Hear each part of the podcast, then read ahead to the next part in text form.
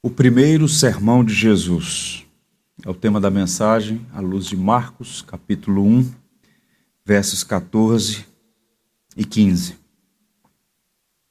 Diz assim a palavra de Deus.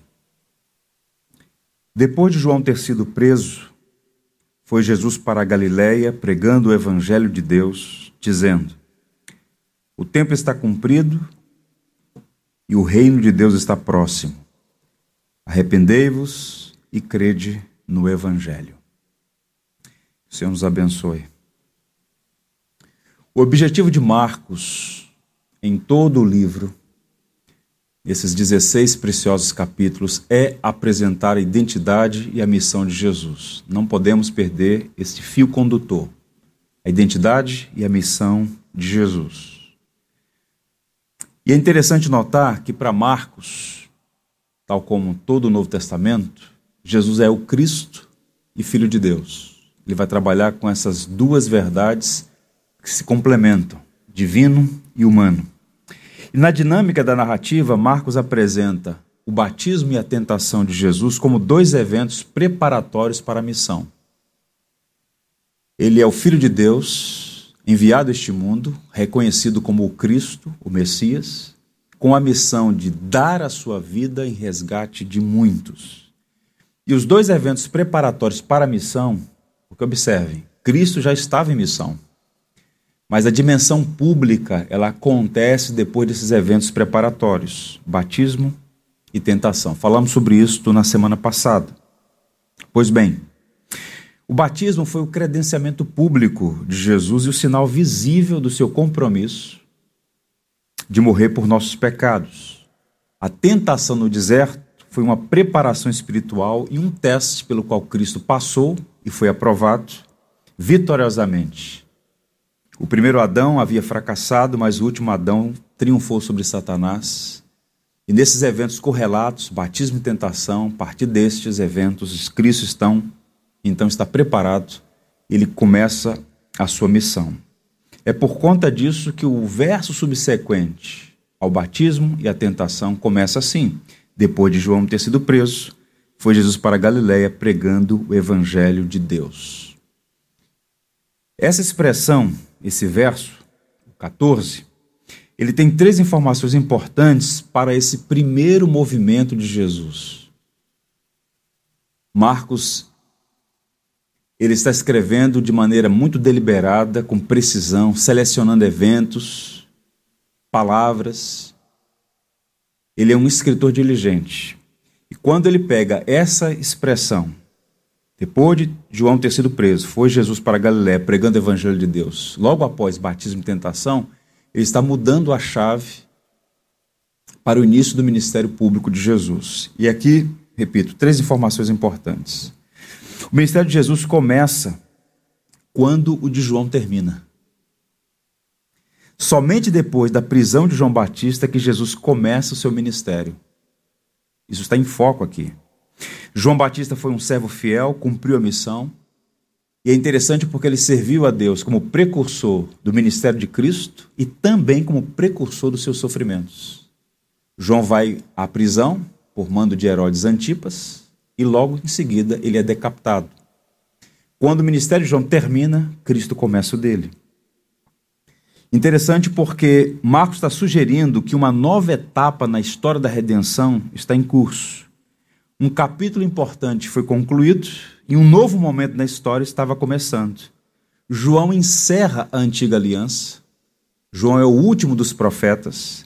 E agora, o profeta de Deus começa seu ministério, Jesus Cristo. Ele escolheu então estabelecer sua base de operações na Galileia. Depois de João ter sido preso, foi Jesus para a Galiléia. Ele nasceu em Belém, uma aldeia muito próxima a Jerusalém, mas cresceu em Nazaré. Daí o nome Nazareno, por vezes Galileu, Nazaré da Galiléia. E ele escolheu seu ministério, estabeleceu seu ministério ali de uma maneira muito inteligente. Foi lá que ele pregou seu primeiro sermão. Interessante porque ele não se preparou para uma campanha missionária, primeiro em Jerusalém, e depois no resto do mundo, mas ele permaneceu na insignificante Galiléia. E a decisão de Jesus de ir para Galiléia é motivada pela legítima preocupação, perceba a inteligência de Cristo, de não provocar ressentimentos à cúpula do judaísmo em Jerusalém. Esse conflito seria inevitável, mas Jesus está evitando uma crise prematura. Se ele continuasse em Jerusalém, na Judéia, surgiria imediatamente um conflito. Então ele vai para a Galiléia, para a região mais ao norte, e fica lá até o momento em que ele acha oportuno fazer o caminho até a cruz, quando a identidade messiânica está clara para os seus discípulos. E Marcos informa que Jesus foi para a Galiléia pregando o evangelho de Deus. A atividade consistia fundamentalmente na proclamação das boas novas, e de imediato nós somos informados acerca da origem do Evangelho. Não procede do homem, nem da vontade do homem. O Evangelho é de Deus, nasce com Deus e vem a nós através do Filho de Deus. Então percebam que o versículo 14, antes de entrar no sermão de Jesus, Marcos faz a preparação. Eles, olha, João morreu. Findou-se um ciclo na história da redenção. Acabou-se os profetas, acabaram seus profetas. João é o último deles. Então Jesus vai para Galiléia, estabelece sua base lá. E o que, que ele faz lá? Ele prega o evangelho de Deus. Warren Wisber, um pregador preciosíssimo, disse assim: O evangelho é chamado de o evangelho de Deus, porque vem de Deus e nos conduz a ele. É o evangelho do reino, pois a fé no Salvador nos leva a seu reino é também o Evangelho de Jesus Cristo, porque ele está no centro. Sem sua vida e morte e ressurreição não haveria boas novas. Paulo chama de Evangelho da graça, pois não é possível haver salvação sem graça. Há apenas um Evangelho, e seu cerne é a obra que Jesus Cristo consumou por nós na cruz. Então, o Evangelho tem sempre uma origem fora de nós em Deus, é o evangelho do reino, o evangelho da graça, o evangelho de Cristo. E o verso 15, Marcos apresenta um extrato, uma sinopse, um resumo do primeiro sermão de Jesus. É interessante notar que Marcos mantém o estilo dele, né? Marcos é lacônico, ele simplesmente apresenta o resumo. Ao dizer que Jesus foi para Galiléia pregando o evangelho de Deus, Marcos está enfatizando o fato de que o ministério de Jesus é baseado na notícia de Deus aos homens. Ele mesmo, Jesus, é tanto a boa notícia quanto alguém que está associado ao reino, ao amor e à graça. E o sermão de Jesus tem três pontos. Há três grandes verdades nesse versículo 15. Eu queria sua atenção para pensar com os irmãos sobre este verso 15, o primeiro sermão de Jesus, com três proposições importantes. Primeiro, chegou o tempo da salvação. A primeira parte no texto é: o tempo está cumprido palavra de Jesus. O evangelista Marcos diz que Jesus começou o seu ministério afirmando que o tempo havia chegado. Antes do advento de Cristo, alguém disse que o tempo parecia um recipiente com algo, faltando algo, faltando conteúdo. Mas agora Deus põe fim à espera, entrando Ele mesmo na história. Percebam, quando o texto diz que o tempo está cumprido, a palavra tempo aqui na língua grega, ela é muito especial, porque havia duas palavras. A palavra cronos, que indica etapas, processos, tempo contado no relógio. Daí nós usamos a expressão cronologia ou cronometrar, que é você marcar o tempo. Mas a palavra que Marcos emprega aqui o tempo está cumprido é a palavra kairos, que é o tempo de Deus. O tempo oportuno, o tempo preciso, o tempo determinado, a ocasião certa. O antigo estava dando lugar ao novo. Não porque o novo era ruim. Não porque o antigo era ruim, mas porque o novo era melhor. Depois de João ter sido preso, começa o seu ministério. A antiga aliança dá lugar agora à nova aliança. E com a chegada do rei, uma nova era nas relações de Deus com os homens havia chegado. Depois de tanta expectativa, o tempo chegou. É interessante porque Deus não fez um estudo para chegar à conclusão de que a hora havia chegado. Ele criou o tempo, as circunstâncias, e o momento oportuno para enviar seu filho. Um comentarista disse que, sem ficar à espera de algum sinal de tempo fora dele, sem olhar no calendário, sem aguardar um ponto crítico no desenvolvimento terreno que lhe permitisse a intervenção, ocorre a mudança. Jesus está dizendo: o tempo chegou, a hora chegou. Do ponto de vista humano, em uma perspectiva linear, passaram-se séculos da promessa de Deus feita no Éden, ratificada no decurso dos séculos. A leitura das primeiras páginas de Gênesis aponta a criação e a queda do homem. E na queda, no capítulo 3, você tem o proto-evangelho, a primeira promessa de redenção. Jesus afirmando, Deus afirmando em Sua palavra que enviaria o Salvador. E todas as profecias apontavam para a manifestação do Messias, o ungido, o Salvador, o Cristo de Deus que havia de vir. E Jesus agora chega e diz: O tempo chegou. É interessante quando você ler os evangelhos, faz a leitura do evangelho de uma forma complementar, lendo as quatro perspectivas, Mateus, Marcos, Lucas e João, um vai lançando luz sobre o outro, um vai ampliando a perspectiva do outro.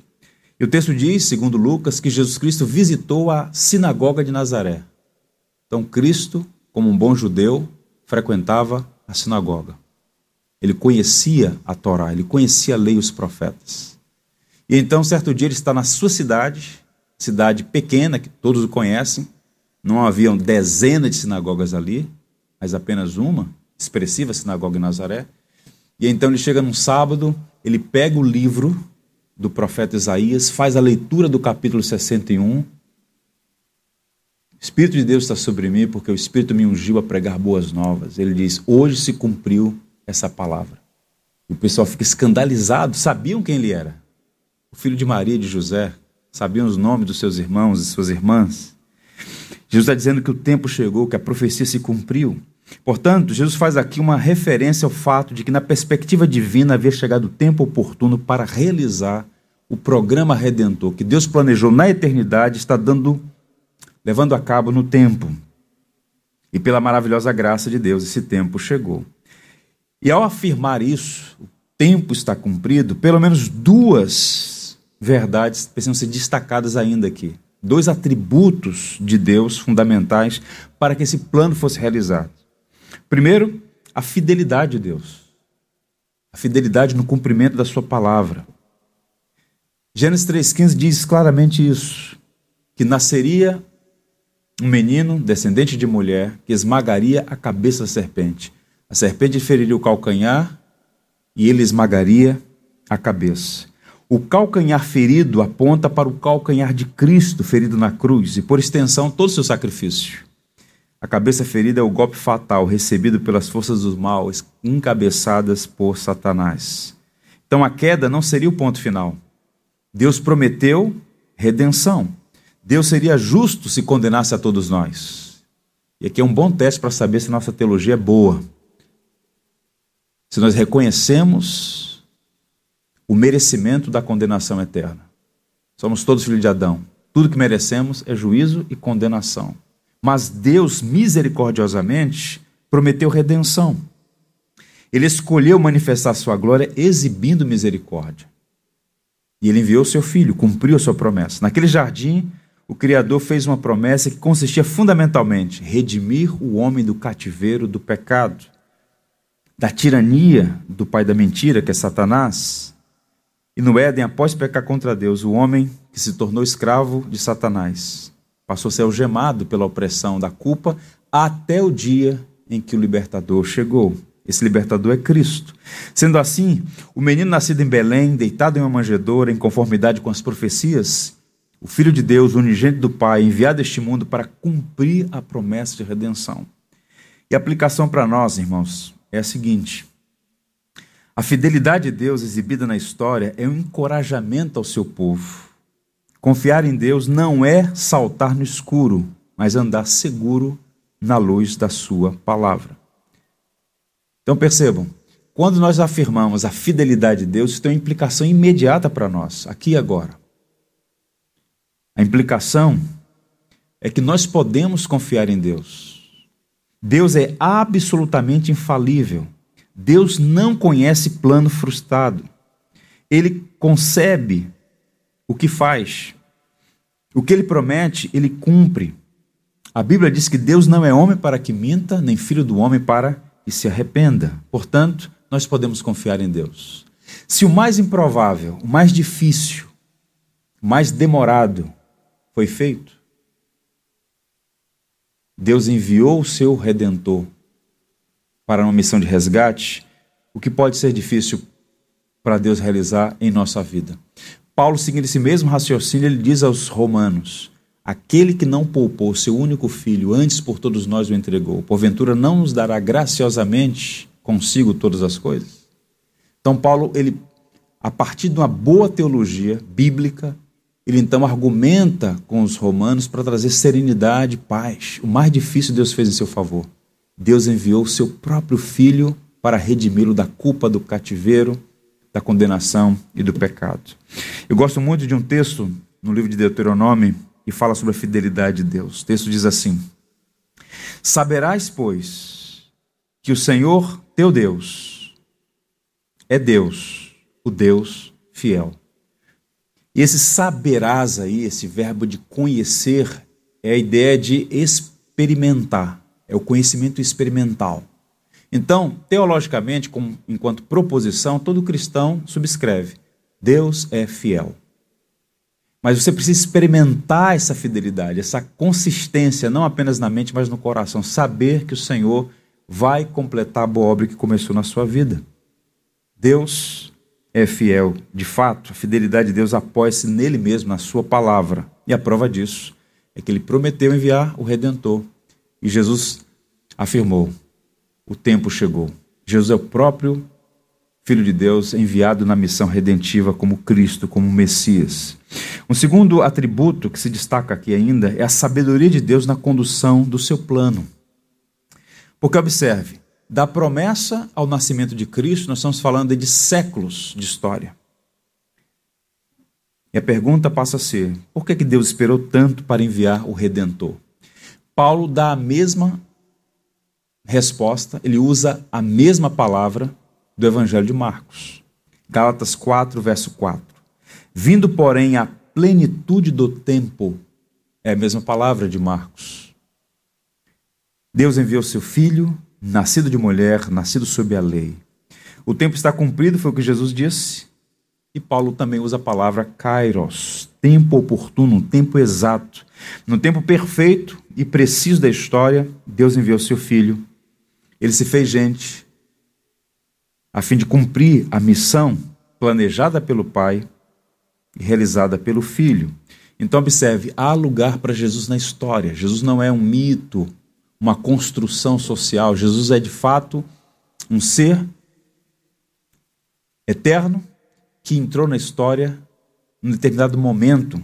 Observe que Lucas, com a mentalidade de um historiador, escrevendo para uma audiência gentílica, ele diz que quando Jesus nasceu, César Augusto era imperador. E quando Cristo morreu, Tibério César era o imperador. Então, ele localiza o nascimento e a morte de Cristo na história. A majestade, a majestosa sabedoria de Deus fica evidente quando a gente toma, por exemplo, conhecimento de alguns fatos históricos realizados por meio da providência. E esses fatos todos apontam para essa plenitude dos tempos. Os impérios que surgiram preparando o caminho sem que soubessem. O livro de Daniel fala sobre isso, daquela grande estátua que representava os reinos que antecederam o advento de Cristo. E aí o livro do profeta diz que Deus, de uma pedra pequenina, cortada assim o auxílio de mãos, colocou abaixo aquela grande estátua. E aquela pequena pedra se tornou uma grande montanha, uma linguagem para apontar a soberania, a providência, o curso da história sob o governo de Deus. Portanto, a vinda de Cristo ao mundo foi resultado planejado, detalhadamente planejado. Soberano Deus e Senhor da história preparou todas as coisas até que houvesse uma plenitude, um tempo exato na história. William Henderson, comentando essa passagem, diz assim: Por certo que todos os verdadeiros servos de Deus contam a história, mas foi Deus em Cristo que fez que houvesse uma história para ser contada. Foi ele quem providenciou o caminho da salvação, sem o qual todos os seres humanos estariam eternamente perdidos. Só podemos contar a história porque Deus conduziu a história. A gente não tem gerência de nada, absolutamente nada. E por não entender a mão de Deus na história, o governo de Deus no decurso dos séculos, que muita gente entra em desespero. Inclusive os nomes mais inteligentes do mundo, desesperados, porque percebem que, do ponto de vista horizontal, só há motivo para desespero.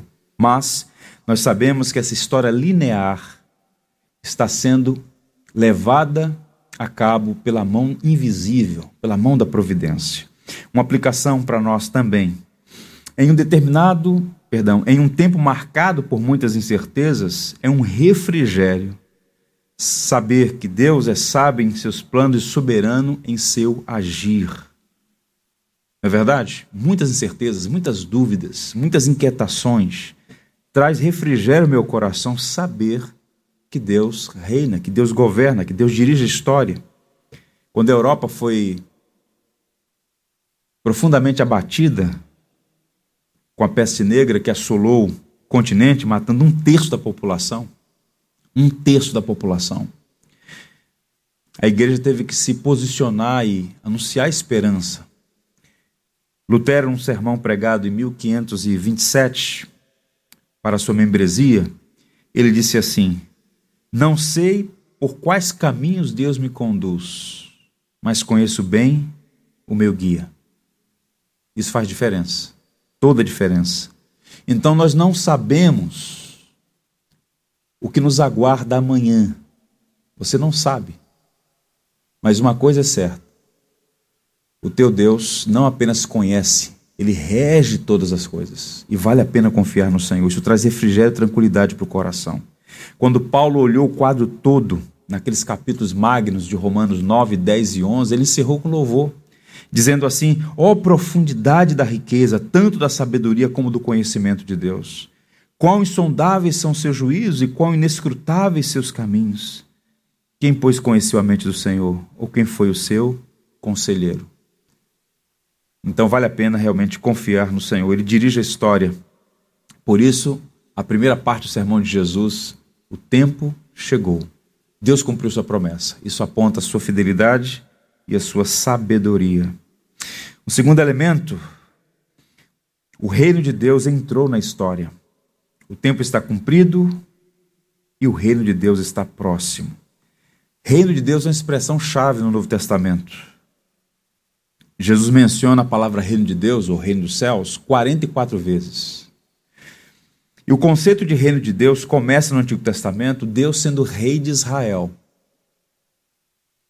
O Deus Criador, que formou todas as coisas pelo poder da Sua palavra, ele é exaltado acima de suas criaturas como o rei que governa a sua criação.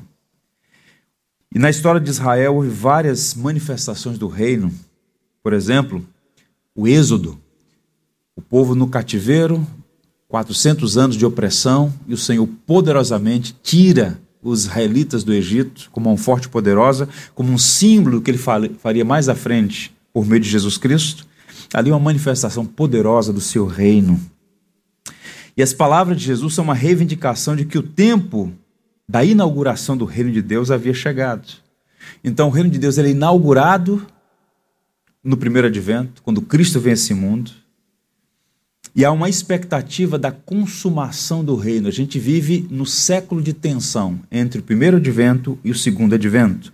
A era dos profetas do Antigo Testamento se encerrou com João Batista, o último dos profetas. Aquele que devia vir chegou. E Jesus não apenas traz boas novas, como ele próprio é o Evangelho, ele inaugura o reino de Deus. Na teologia cristã, esse conceito de reino de Deus ele é entendido a partir de três expressões: soberania, salvação, igreja, restauração. A soberania do rei, o governo de Deus é reconhecido no coração dos homens, aqui mesmo, nesse exato momento. Estou vendo um grupo de pessoas que professa sua fé em Jesus Cristo. O reino de Deus está em nós. Nós reconhecemos a Cristo como o rei de nossas vidas. O pagão vive como se Deus não existisse. Ele ignora o governo de Deus, ele ignora a soberania de Deus, o domínio de Deus. mas o reino de Deus já chegou, embora imperceptível para muitas pessoas. A salvação garantida pelo Rei são as bênçãos ofertadas por seu amor generoso. Nós já estamos desfrutando, em parte, daquilo que o Rei conquistou naquela cruz para nós: a paz, a alegria, a esperança que este mundo não tem. Somos súditos do rei, a igreja é a comunidade do reino. Não, é, não somos o reino, mas somos a comunidade do reino. Pessoas que foram trazidas das trevas, do império das trevas, para o reino de Deus. E aguardamos a restauração de todas as coisas, chamada redenção cósmica, quando haverá um novo céu e uma nova terra. Portanto, em síntese, o conceito de reino envolve a soberania de Deus sobre homens e mulheres que reconhecem seu governo salvos pela graça, formam a igreja, a comunidade do reino, que proclama a vinda do rei e a restauração de todas as coisas. Portanto, o reino já é uma realidade e, ao mesmo tempo, é uma expectativa. Nós aguardamos a consumação do reino. Nós não cantamos isso ainda há pouco? Cantamos a encarnação, a morte, a ressurreição, a ascensão e retorno de Cristo. Então, para nós, súditos do Rei Jesus Cristo, o reino já é uma realidade e, ao mesmo tempo, há uma expectativa. O Senhor Jesus Cristo, aquele que morreu, foi sepultado e ressuscitou, foi assunto aos céus, ele voltará. E o reino que está oculto a muitos, o reino que é para perceptível apenas à igreja, será perceptível a todos, porque esse reino será consumado. Existe uma tensão entre o já e o ainda não. E é uma história muito curiosa, uma ilustração muito poderosa que nos ajuda a entender isso. Ela foi cunhada por um teólogo chamado Oscar Kuhlman. Ele pega como pano de fundo a Segunda Guerra Mundial para explicar essa dinâmica da qual todos estamos envolvidos, nós cristãos. O chamado desembarque das tropas aliadas na Normandia, em agosto de 1944, marca o início do fim da guerra. Então, desembarque das tropas, agosto de 1944. A guerra só terminou mesmo na Europa em 45. Então, houve um intervalo entre o dia D, que é o dia do desembarque das tropas, e a vitória, quando de fato há uma rendição da Alemanha nazista. Então, o desembarque do rei já aconteceu. O reino já foi inaugurado. Agora nós aguardamos o dia em que haverá vitória final. Todo olho verá o Filho do Homem vindo sobre as nuvens dos céus. Todo joelho se dobrará e toda língua confessará que Jesus Cristo é Senhor para a glória de Deus Pai. E o que só é realidade para aqueles que foram alcançados pela mensagem do Evangelho será uma realidade majestosa, gloriosa, exposta a todos. Como nós cantamos, todos os pequenos e grandes o juiz hão de encarar. A grande intervenção de Deus começa com o ministério de Cristo. A vitória dele na cruz do Calvário é testificada nessa ressurreição. E o retorno triunfal de Jesus vai consumar esse glorioso dia. Pensando sobre isso, ele estava falando numa dando uma série de palestras na BBC, uma rádio na Inglaterra. O C.S. Lewis disse o seguinte, está no seu livro Cristianismo Puro e Simples, que é uma coletânea dessas palestras. O cristianismo é a história de como o rei, por direito, desembarcou disfarçado em sua terra e nos chama para tomar parte de uma grande campanha de sabotagem. Então, quando Jesus Cristo veio a este mundo, não foi registrado nos anais do Império Romano. Os imperadores, os senadores, o grande Império Romano nem tomou nota. Nem mesmo em Jerusalém se tomou nota. Ele nasce em Belém, naquela ilha, naquela aldeia, cresce na Galiléia dos gentios até que ele comece seu ministério público. E o que, que acontece desde então? O mundo sofrendo um processo de transformação que nenhum poder poderia operar, senão o poder de Deus. Milhões, incontáveis pessoas sendo alcançadas pela graça de Deus, sendo transformadas através do ministério de Jesus Cristo. A igreja é um lugar para onde vamos ouvir quais são os planos do rei para conquistar o que está nas mãos do inimigo, mas que é dele por direito. A igreja é uma base de treinamento para nós influenciarmos a sociedade com os valores do reino e anunciar: o rei já veio, que ele voltará para consumar a sua obra redentora. Essa expressão reino de Deus, infelizmente, tem sofrido muitos abusos, uma espécie de politização.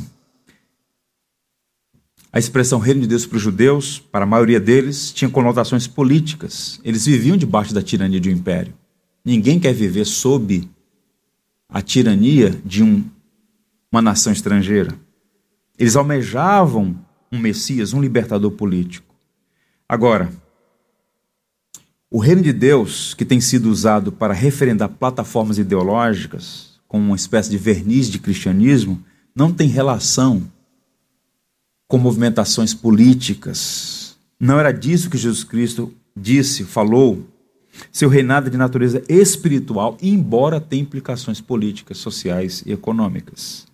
O pastor Exaltino Gomes disse assim em um de seus textos: Quando Jesus começa seu ministério, há injustiças profundas. Sua terra está sob domínio estrangeiro. A pobreza campeia. O luxo aviltante de uma classe dominante, insensível, oprime as pessoas. Na ânsia de mudanças, o povo se aventura a seguir falsos messias que acenavam por uma libertação política. Jesus não propõe mudanças na ordem social, mas a vida das pessoas. O problema básico do homem é o próprio homem. Então, o cristianismo não propõe uma revolução no sentido político da expressão. A mensagem do evangelho transforma indivíduos, famílias, e o impacto disso sobre a sociedade se faz sentir. Então percebam, e essa é a aplicação: o cristão não é um revolucionário político. Sua vocação é proclamar o evangelho do reino de Deus, único poder capaz de transformar o homem. A mudança acontece no coração do homem.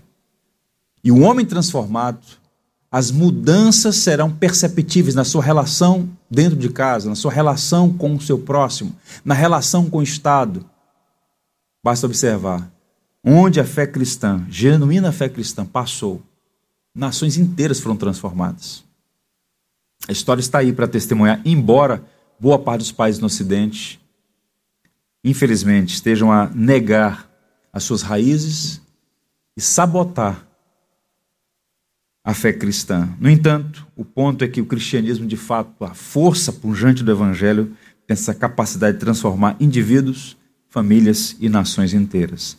Então, em seu primeiro sermão, nosso Senhor trouxe esperança ao falar sobre a salvação que havia chegado, esse tempo oportuno. Ele fala do reino de Deus e agora ele faz uma solene advertência. E esse é o terceiro ponto da mensagem de Jesus nesse texto de Marcos 1, verso 15. Arrependimento e fé são exigências do rei. O texto completo diz: O tempo está cumprido, o reino de Deus está próximo, arrependei-vos, crede no evangelho. Agora percebam aí nesse versículo como Marco estrutura o sermão. Há verbos no indicativo e no imperativo. Os dois primeiros pontos falam do que Deus fez, realidades criadas por Deus. O tempo chegou. Pela mão da providência, o tempo chegou. Ele discerniu a plenitude dos tempos. Pela mão da providência, o reino entrou na história. São verdades que vão demandar responsabilidades. E agora, o que, é que Deus exige? Arrependimento e fé. Por isso, o primeiro sermão de Jesus Cristo é sobre esse tema central: arrependimento e fé. Verdades que andam juntas, são como duas barras paralelas da linha de um trilho. Na jornada para a eternidade, precisamos nos arrepender dos nossos pecados e confiar no Evangelho. Abandonar certas coisas e abraçar outras. Junto com a ordem para se arrepender está a ordem para crer. Se o arrependimento denota aquilo de que se volta, a crença denota aquilo para o que nos voltamos. Então você dá as costas ao pecado e segue agora em direção a Cristo, seu Salvador. E o profeta João Batista, a sua mensagem tinha essa conotação, tinha esse tom um homem que pregou arrependimento. E ele diz: olha, o arrependimento de vocês tem que vir consubstanciado com frutos, frutos dignos de arrependimento. Não é uma confissão solta, vazia, abstrata. A confissão é importante, mas ela tem que vir autenticada uma vida transformada. Ele pregou isso de uma forma muito substancial. Ele é conhecido como um pregador que pregava batismo de arrependimento. Agora, como é que isso se aplica à nossa realidade hoje? Nós somos parte de um tempo, fazemos parte de uma cultura que não se arrepende. À medida que o cristianismo vai sendo enfraquecendo na sociedade ocidental, as balizas morais vão sendo colocadas no chão e o resultado está aí, à luz do dia. Uma cultura que não se arrepende. Houve um tempo em que o pecador tinha vergonha dos seus pecados porque havia balizas morais que referenciavam o que é certo e o que é errado. Hoje, você liga a TV, você acessa a internet, você abre uma revista e vai ter sempre alguém. Não me arrependo de nada, tudo serviu para me fazer crescer. Um homem que diz que nunca se arrepende de nada pode ser reputado como uma pessoa tola, sem nenhuma sabedoria. É cada vez mais comum as pessoas se ufanarem dizendo que não se arrependem. Não se arrependem sob o álibi de terem sido sinceras. E mesmo errando, aquele erro serviu para que elas pudessem crescer. Uma sociedade onde não há mais espaço para o arrependimento, não há espaço nem para a palavra pecado, uma palavra indigesta na nossa sociedade. No entanto, nunca houve, nem jamais haverá, um homem tão amoroso, tão doce, tão bondoso quanto Jesus. E foi Jesus quem mais falou sobre o pecado, sobre as suas consequências e sobre o inferno. Portanto, a gente não pode aceitar nessa cultura do politicamente correto fazer concessões, subtrações à mensagem, adições à mensagem para torná-la mais palatável. A mensagem é arrependei-vos e crede no Evangelho. Cristo, inclusive, disse: se vocês não se arrependerem, vocês vão morrer nos seus pecados. O arrependimento, a fé no Evangelho, é uma exigência do Rei. E o que significam essas expressões? Arrependimento e fé.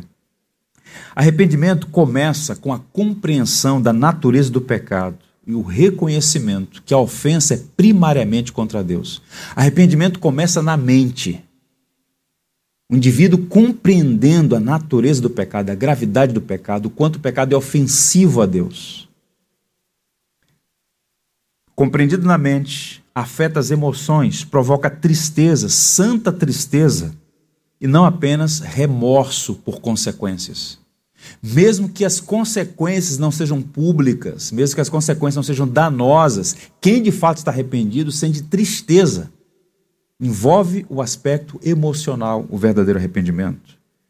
E por fim, o elemento volitivo, a vontade transformada de modo que o indivíduo deixa o pecado. Então, envolve o intelecto, as emoções e a volição. Esse é o conceito de verdadeiro arrependimento. E quais são os pecados do quais nós deveríamos arrepender? Ciúme. Quanta gente ciumenta, amargura, Gente que não consegue se libertar de situações que aconteceram há 20, 30, 50 anos. Amarguradas, ressentidas, ódio, indiferença, lascívia, ganância, avareza. A avareza é a incapacidade de dividir, de compartilhar. A avareza é uma idolatria. O dinheiro é um bom servo, mas é um péssimo patrão. É bom ter dinheiro se ele estiver no seu bolso, mas se ele tiver no seu coração, ele pode levá-lo para o inferno. Quem disse isso? Jesus. O jovem rico recebeu o convite de Cristo. E Marcos diz que, fitando o amor, e disse: Vem, segue-me. E ele saiu triste. Por quê? Tinha muitas propriedades. Na verdade, ele não tinha nada. Ele não tinha dinheiro, era o dinheiro que o tinha. Isso se torna tão evidente na incapacidade de partilhar, incapacidade de doar. A falta de generosidade aponta a condição do coração. Eu tenho dito aos irmãos, já disse isso aqui algumas vezes. Um orçamento é um documento teológico. Me diga como a pessoa gasta o seu dinheiro, eu vou fazer uma radiografia da condição espiritual dela. Nada revela mais sobre o seu estado espiritual do que o seu orçamento. É tão forte que Cristo personifica o dinheiro, diz que o dinheiro é mamon, é uma divindade. Mamon é a palavra hebra... é aramaica para dinheiro. E quando diz Deus mamon, ele está dizendo Deus dinheiro. O dinheiro exercendo um poder tirânico sobre o indivíduo. Dessas coisas nós precisamos nos arrepender. Da insubmissão, palavrinha indigesta. É uma sociedade anárquica, ninguém obedece ninguém. Filhos levantando contra os pais, falando alto com os pais. Alunos gritando com professores, batendo em professores. Um paciente falando alto com um profissional de saúde.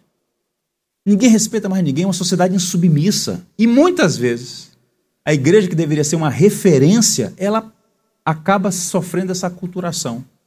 E a gente precisa arrepender da insubmissão, da rebeldia, da soberba, da maledicência, desse vício de falar mal do outro, de assassinar a reputação do outro, de criticar o outro, de estar sempre ofendendo a memória do outro, da idolatria, da inveja, vício inadmissível, terrível. Enfim, um bom observador vai perceber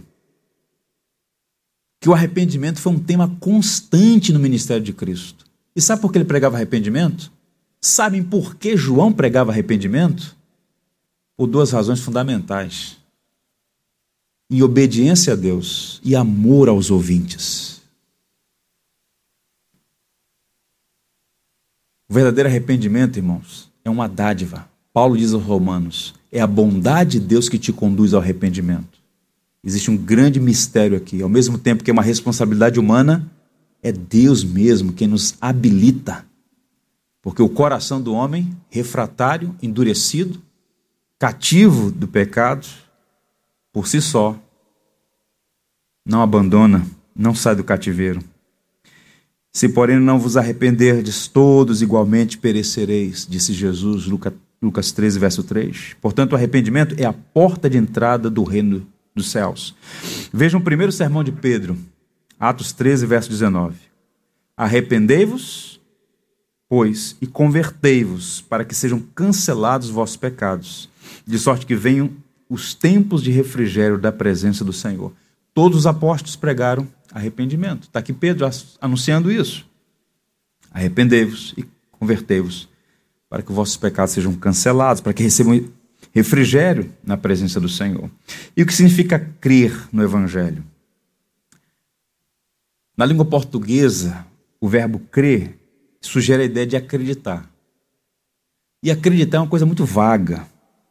Não é esse o sentido da expressão, nem do verbo, nem do substantivo, quando aparece no Novo Testamento. Quando a Bíblia chama o homem a crer no Evangelho, a crer em Jesus Cristo, não é acreditar. O inferno está cheio de pessoas que acreditaram na mensagem, que acreditaram em Jesus.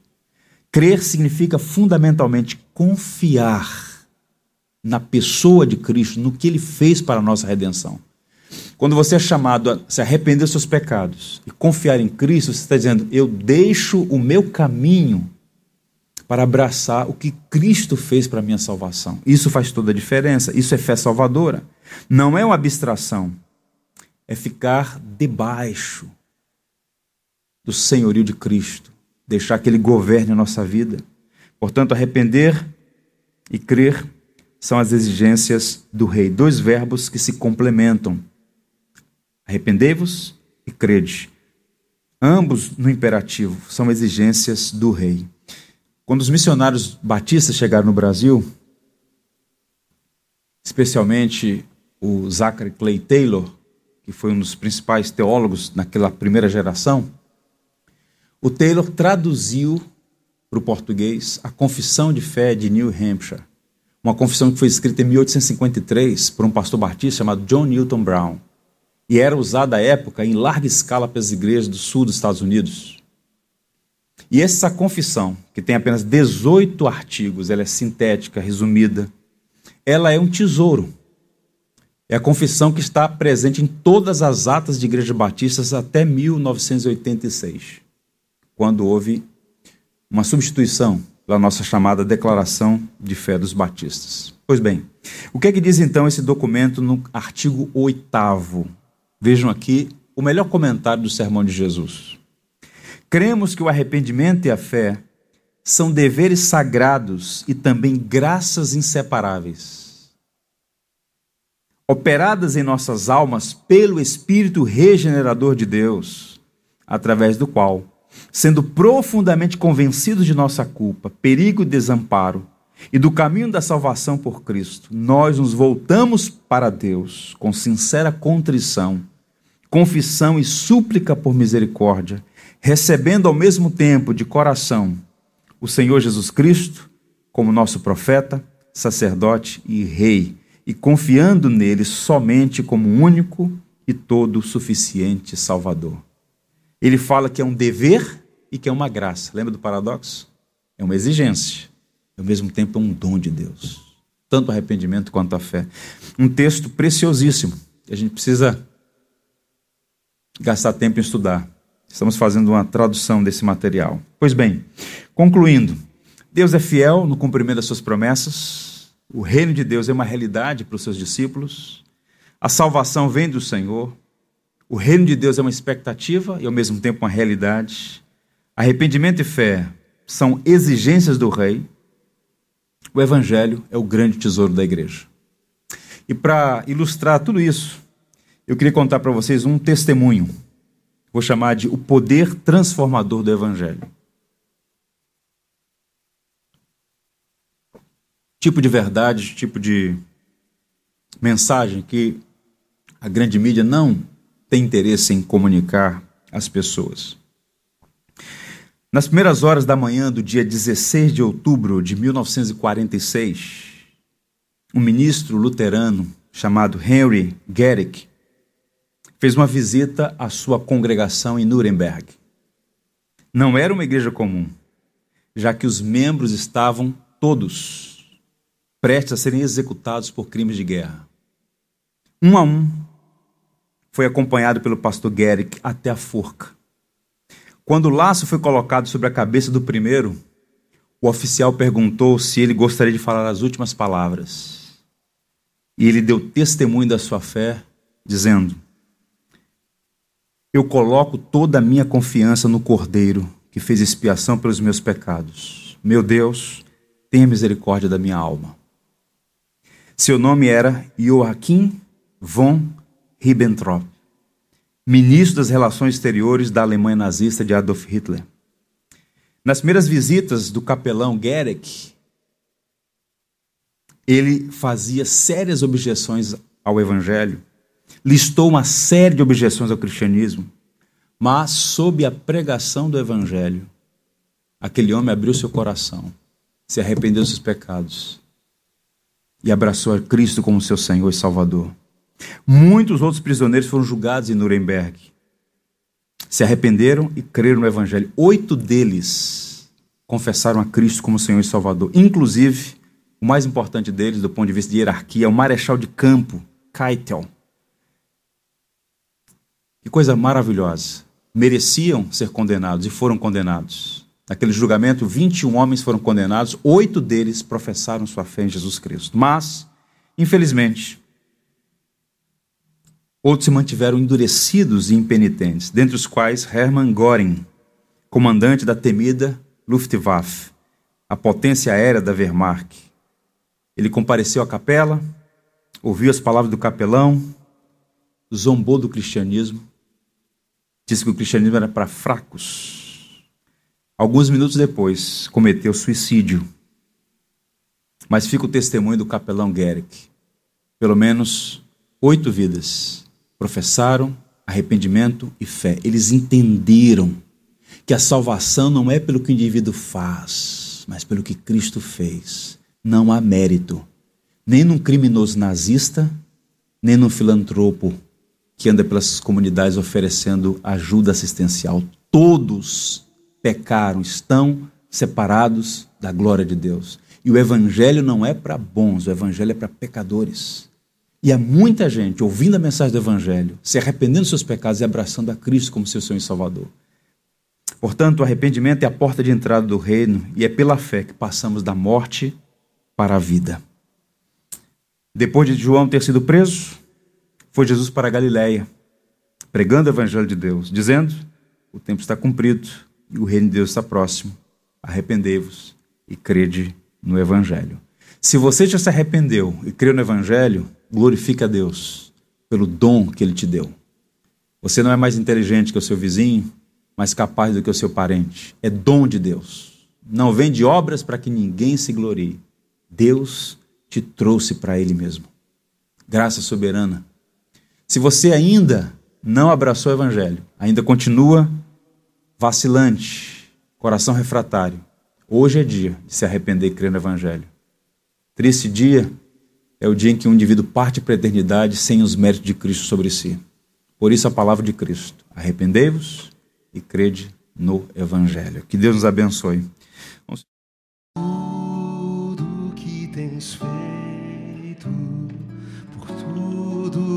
vais fazer, por tuas promessas e tudo que és, eu quero te agradecer com todo o meu ser.